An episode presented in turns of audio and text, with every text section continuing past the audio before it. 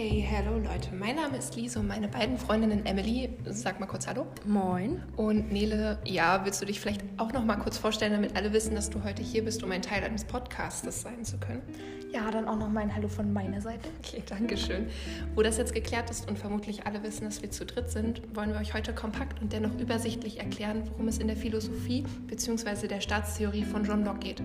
Viele von euch haben diesen Namen bestimmt schon einmal irgendwann im Geschichtsunterricht gehört, vermutlich so am Rande beim Thema Aufklärung. Doch darum soll es heute eigentlich gar nicht gehen, sondern vielmehr um seine Staatstheorie. Klar, die Theorie eines Menschen auf das Gesellschaftsbild mag jetzt vermutlich etwas spröde und langweilig klingen, aber wenn man die Hintergrundgedanken verstanden hat, dann ist Geschichte und das langweilige Wort Staatstheorie auch gar nicht mehr so öde, sondern total interessant. Wir wollen den Namen John Locke also etwas zugänglicher für euch gestalten. Wir wollen Geschichte mit aktuellem Wissen verknüpfen und Kritikpunkte ansprechen, Wissen vermitteln und im Umkehrschluss anwenden.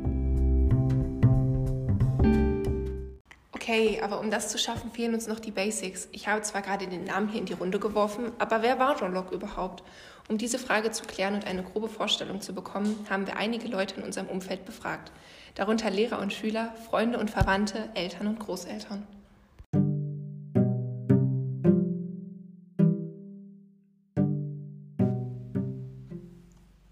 Bin Felix Würdmeck. Ich gehe äh, in die 10. Klasse auf dem Richard-Vossilo-Gymnasium. Ja. Weißt du denn, wer John Locke ist?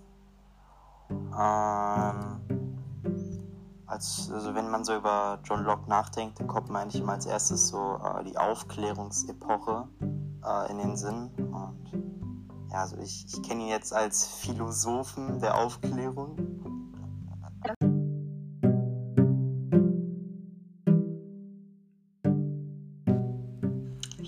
Ich bin Susanne Essmann. Ich habe den Zenit der 40 überschritten, bin studierte Kulturwissenschaftlerin und freue mich auf die Fragen meiner Tochter. Mama, was sagt dir der Name John Locke? Puh, ähm, ich äh, erinnere mich dunkel an mein Studium. Mm, Ich fürchte, ich habe nicht gut aufgepasst oder meine grauen Hirnzellen sind mittlerweile nicht mehr so aktiv. Mm, Ich würde sagen 17. Jahrhundert, auf jeden Fall ein Engländer. Ich hätte jetzt getippt äh, Liberalismus oder vielmehr die Aufklärung.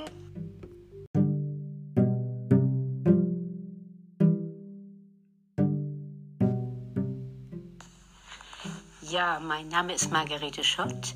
Ich werde jetzt nächste Woche 71 Jahre alt und ich bin die Oma von Emily Schott. Weißt du, wer John Locke ist? Oh, äh, John Locke hört sich erstmal interessant an. Dass ich sofort was mit dem Namen anfangen kann, kann ich nicht sagen, aber irgendwie so ein schlauer Typ von irgend sowas.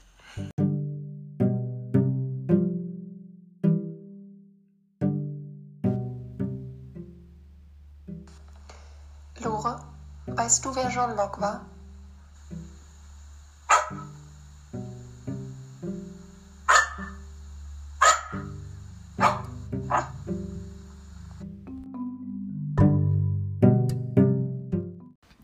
Wie wir nun sehen, gibt es verschiedene Wissenslevel und unterschiedliche Ansätze. Wir wollen das ändern und euch jetzt aufklären, indem wir gestellte Fragen beantworten. Was hat John Locke als Person ausgezeichnet und wie war sein Leben? Was hat dieser Mann gemacht und warum ist es so wichtig, wenn es darum geht, seine Staatstheorie nachzuvollziehen? Hm, das ist dann wohl mein Part hier in dieser Folge. John Locke wurde am 29. August 1632 in Wington, ein Dorf mit einer Vielzahl von bürgerlichen und kirchlichen Gemeinden in North Somerset, England, geboren. Er erlebte den englischen Bürgerkrieg, die Republik und die Restauration der Monarchie mit. Zudem gehört er neben Thomas Hobbes und Jean-Jacques Rousseau zu einem der bedeutendsten Vertragstheoretiker im frühen Zeitalter der Aufklärung, was ihn vermutlich auch so berühmt machte. Was ist ein Vertragstheoretiker? Unter der Vertragstheorie versteht man das Modell, welches nach den natürlichen Interessen eines Individuums eine Vereinbarung einer legitimen gesellschaftlichen oder staatlichen Ordnung trifft. Es geht also darum, die Rechtsordnung moralisch sowie institutionell zu begründen. Ach stimmt, und Vertragstheoretiker waren dann einfach die Personen, welche hinter solch einem Konzept standen und alles an deren Verwirklichung setzten. Genau. Neben dem Fakt also, dass John Locke als solch ein Theoretiker gesehen wurde, hat er Naturwissenschaften, Medizin und Philosophie studiert und war am späteren Leben dann englischer Arzt, Philosoph, gilt weiterhin als Vordenker der Aufklärung, als Vater des Liberalismus und veröffentlichte einige Bücher. Und was versteht man jetzt unter Liberalismus?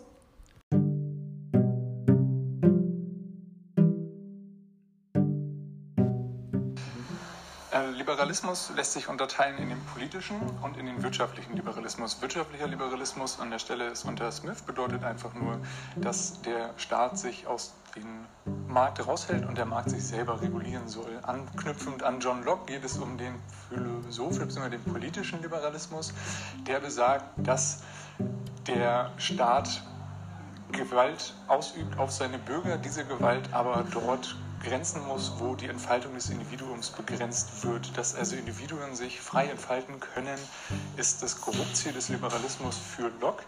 Dabei definiert Locke Naturrechte, für die der Staat sorgen muss. Es muss also eine Institution geben, die dafür sorgt, dass der Bürger Naturrechte wie Freiheit, Eigentum hat, die auch berücksichtigt werden und die eingehalten werden.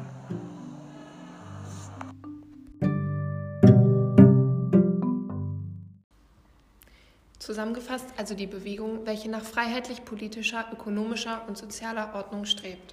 Dem hinzuzufügen wäre, dass John Locke's Philosophie einen großen Einfluss auf die Unabhängigkeitserklärung der Vereinigten Staaten 1779 hatte. Auch wenn er bereits am 28. Oktober 1704 auf dem Land verstarb, wo er die meiste Zeit seines Lebens verbrachte, wurde seine Theorie noch über weitreichend längere Zeit hoch angesehen. Perfekt, jetzt haben wir also einen kleinen Überblick darüber, wer er war und was er gemacht hat. Was mir persönlich noch etwas fehlt, ist sein Menschenbild und sein Staatsaufbau. Was war seine Theorie und was sein Gesellschaftsbild? Das Menschenbild beinhaltet, dass alle Menschen frei und gleich sind und dieselben Rechte haben. Zudem gibt es keine Über- oder Unterordnung in der Gesellschaft. Alle sind gleich viel wert und haben so gesehen das gleiche Ansehen und das gleiche Recht auf beispielsweise materielle Güter. Hinsichtlich dessen gibt es also keine Rangordnung. Heißt, eine Ständegesellschaft mit Klerus, Adel und dritten Stand gab es hinsichtlich seines Menschenbildes nicht, richtig? Ja, genau. Alle waren so gesehen gleich. Was ebenfalls mit dem Menschenbild von John Locke einhergeht, ist das soziale Miteinander. Daher gilt, die Vernunft gebietet, dass den Mitmenschen keinerlei Leid zugefügt wird oder jemand ungerecht behandelt wird. Sei es durch Diskriminierung oder Rassismus bzw. Gewalt. Zusammengefasst sieht John Locke das Menschenbild also als etwas Positives an, sofern sich alle daran halten und nach einer bestmöglichen Umsetzung streben. Doch dabei bleibt es bekanntlich nicht dauerhaft. Immer wieder gibt es Ausbrüche, welche schnell zu Konflikten werden können. Momente, in denen Menschen verschiedener Ansichten aufeinandertreffen, Auseinandersetzungen beginnen und Kritik geübt wird. Das liegt dann beispielsweise an Neid oder Missgunst und das jeder in seinem eigenen Interesse richtet und handelt. Purer Egoismus des Menschen also. Neben der Kritik untereinander in der Gesellschaft gab es rückblickend auch genug Menschen, die das Menschenbild sowie die Grundlagen des Staates von John Locke kritisiert haben. Doch um darauf zurückgreifen zu können, müssen wir klären, was war sein Gesellschaftsbild und wie war aus seiner Sicht der Staat aufgebaut? Ja, also der Staat war dazu verpflichtet, jedem Individuum, sprich jedem Menschen, welcher in dem Staat lebt, das Maximum an Freiheit, die Sicherung von Besitz und religiöse Toleranz zu bieten, sowie für das Wohl des Volkes zu sorgen. Es ist dem Staat seine Pflicht, den Bürgern die Möglichkeit zu geben, sich aufgrund seiner Naturrechte frei zu entfalten und seine Vorstellungen im Rahmen der vom Staat vorgeschriebenen Richtlinien zu verwirklichen. Aus dem Grund wird der Staat auch von den Vertretern des Volkes gebildet, sodass auch hier immer direkte Mitbestimmung gegeben ist. Somit ist der Staat also die Summe aller individuellen Einzelwillen der Staatsbürger. Ja, wichtig zu sagen wäre vielleicht auch noch, dass John Locke immer von seinem Naturzustand, welchen er selbstständig definierte, ausgeht und darauf aufbaut und die Staatstheorie erstellt. Ja, und eben aus dem Grund entstand diese Kritik. Viele der Menschen sind zu der damaligen Zeit vermutlich schon mit der Freiheit, welche John Locke bereits in seinem Naturzustand festhielt, überfordert gewesen. Viele konnten damit nicht wirklich umgehen und hatten kaum etwas, an das sie sich noch klammern konnten. Plötzlich stand Freiheit und Entfaltung an erster Stelle. Es gab wenig Richtlinien, die das Staatswesen und die Ordnung der Bürger einschränkte. Vermutlich war genau das auch der Punkt, der viele Menschen Angst machte. Ja, denn der Optimismus des Menschen hinsichtlich John Locke's Menschenbild, dass alle tolerant und aufgeschlossen sind, was Emily gerade bereits andeutete, haben einige sicher als etwas zu optimistisch von John Locke angesehen. Der Mensch übt ständig und zu jeder Zeit Kritik, so auch an anderen Menschen. Die Vorstellung, es gebe keinen Rassismus oder Diskriminierung, ist eine Utopie, welche in der Realität kaum umsetzbar ist. Ein weiterer Einwand an seinem Menschenbild ist auch der Fakt, dass der Naturzustand jedes Einzelnen im Grunde lediglich nur ein angenehmeres bzw. beschönigtes Menschenbild als bei Hobbes ist. Die Tatsache, dass der Naturzustand von Gott gegeben wurde, sollte demnach als Legitimation gelten. Nele, was meinst du jetzt mit deiner letzten Aussage, dass der Naturzustand von Gott gegeben wurde? War Jean Locke prinzipiell ein religiöser Mensch? Ja, er war Theologe und traf grundsätzliche Entscheidungen häufig aus einem religiösen Aspekt. So findet man diese Ansätze auch in seinem Naturzustand sowie die darauf folgende Staatstheorie. Demnach finden wir auch heute einige Elemente von John Locke in unserem Gesellschaftsbild und der damit in Verbindung bringenden Verfassung. Ebenso in unserer Verfassung steht die Freiheit, Gleichheit und Gerechtigkeit mit an erster Stelle, so wie es der Staatstheoretiker einst vorschrieb.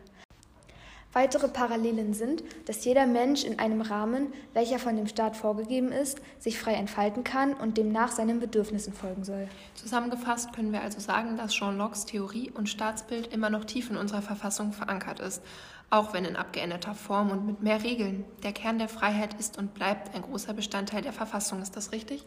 Ja. Und auch noch zu ergänzen wäre der Fakt, dass die Vertreter des Staates, also der Regierung auch hier in Deutschland aus den Vertretern des Volkes gebildet bzw. gewählt werden, so wie es auch John Locke in seiner Staatstheorie aufgefasst hat. Ist es nicht erstaunlich, wenn man betrachtet, dass John Locke seit Ende 1704 tot ist und seine Ansichten noch heute in unserem Gesellschaftsbild zu finden sind? Er war zudem Engländer und doch schauten wir Deutsche uns einige Ansätze von ihm ab und verankerten sie in unserer Verfassung bzw. unserer Lebensweise. Ich finde auch, dass Locke ein durchaus bemerkenswerter Mann war. Dass er zu dieser Zeit einen neuen Ansatz wagte und den Begriff der Freiheit und den des Individuums in seinem Naturzustand neu definierte. Dass er weiterdachte und seine Erkenntnisse bzw. Theorien mit der Welt teilte und somit großes Ansehen erlangte. Sicher, es gab auch Kritiker. Aber würde die Mehrheit seine Werke und sein Denken nicht befürworten, würden wir wohl kaum auch heute noch von ihm hören und Teile seiner Theorie in unserer Verfassung wiederfinden. Ich kann mich dem im Prinzip nur anschließen und auch, dass in der heutigen Gesellschaft der Staat bzw. die Regierung aus den gewählten Bürgern besteht, wie wir von John Locke übernommen haben, hatte ich ja bereits vorhin auch kurz angesprochen. Das ist im Umkehrschluss also auch wieder ein Beweis dafür, dass die Menschen grundsätzlich ihn und seine Ansichten befürworten und seine Theorie unterstützen. Ich meine, wer nicht für Freiheit und Toleranz, sondern vielmehr für strikte Regeln und Einschränkungen plädiert, ist zumindest hier in Deutschland fehl am Platz, denn diese Aspekte stehen somit an erster Stelle und sind ein fester Bestandteil unserer Gesellschaft. So, damit müssten alle Fragen bezüglich John Locke und seines Lebens geklärt sein. Wir hoffen, ihr habt nun einen gewissen Überblick erhalten, euch hat unsere kleine Zeitreise gefallen und es gibt keine weiteren Fragen mehr.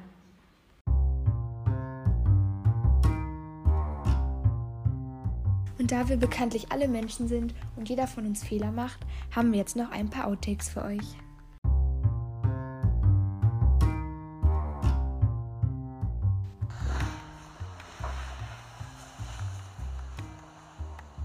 Ja, sie Ach, müssen achso, anfangen. okay, dann musst du nochmal abbrechen jetzt. Das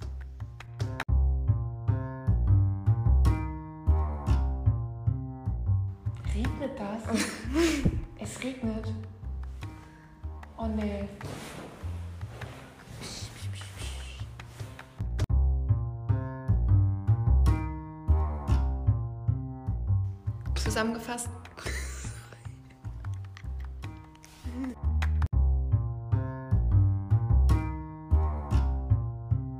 Auf Lalilu.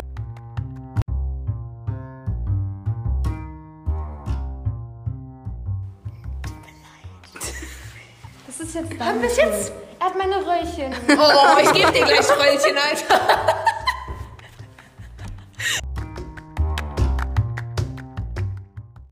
Moin Leute, mein Name ist Nele und ich sitze hier mit meinen beiden Freunden Lara und Sarah. Sag mal Hallo. Hi. Und wir wollen euch heute gerne Josef Karl Benedikt Freiherr von Eichendorff und zwei seiner Werke vorstellen.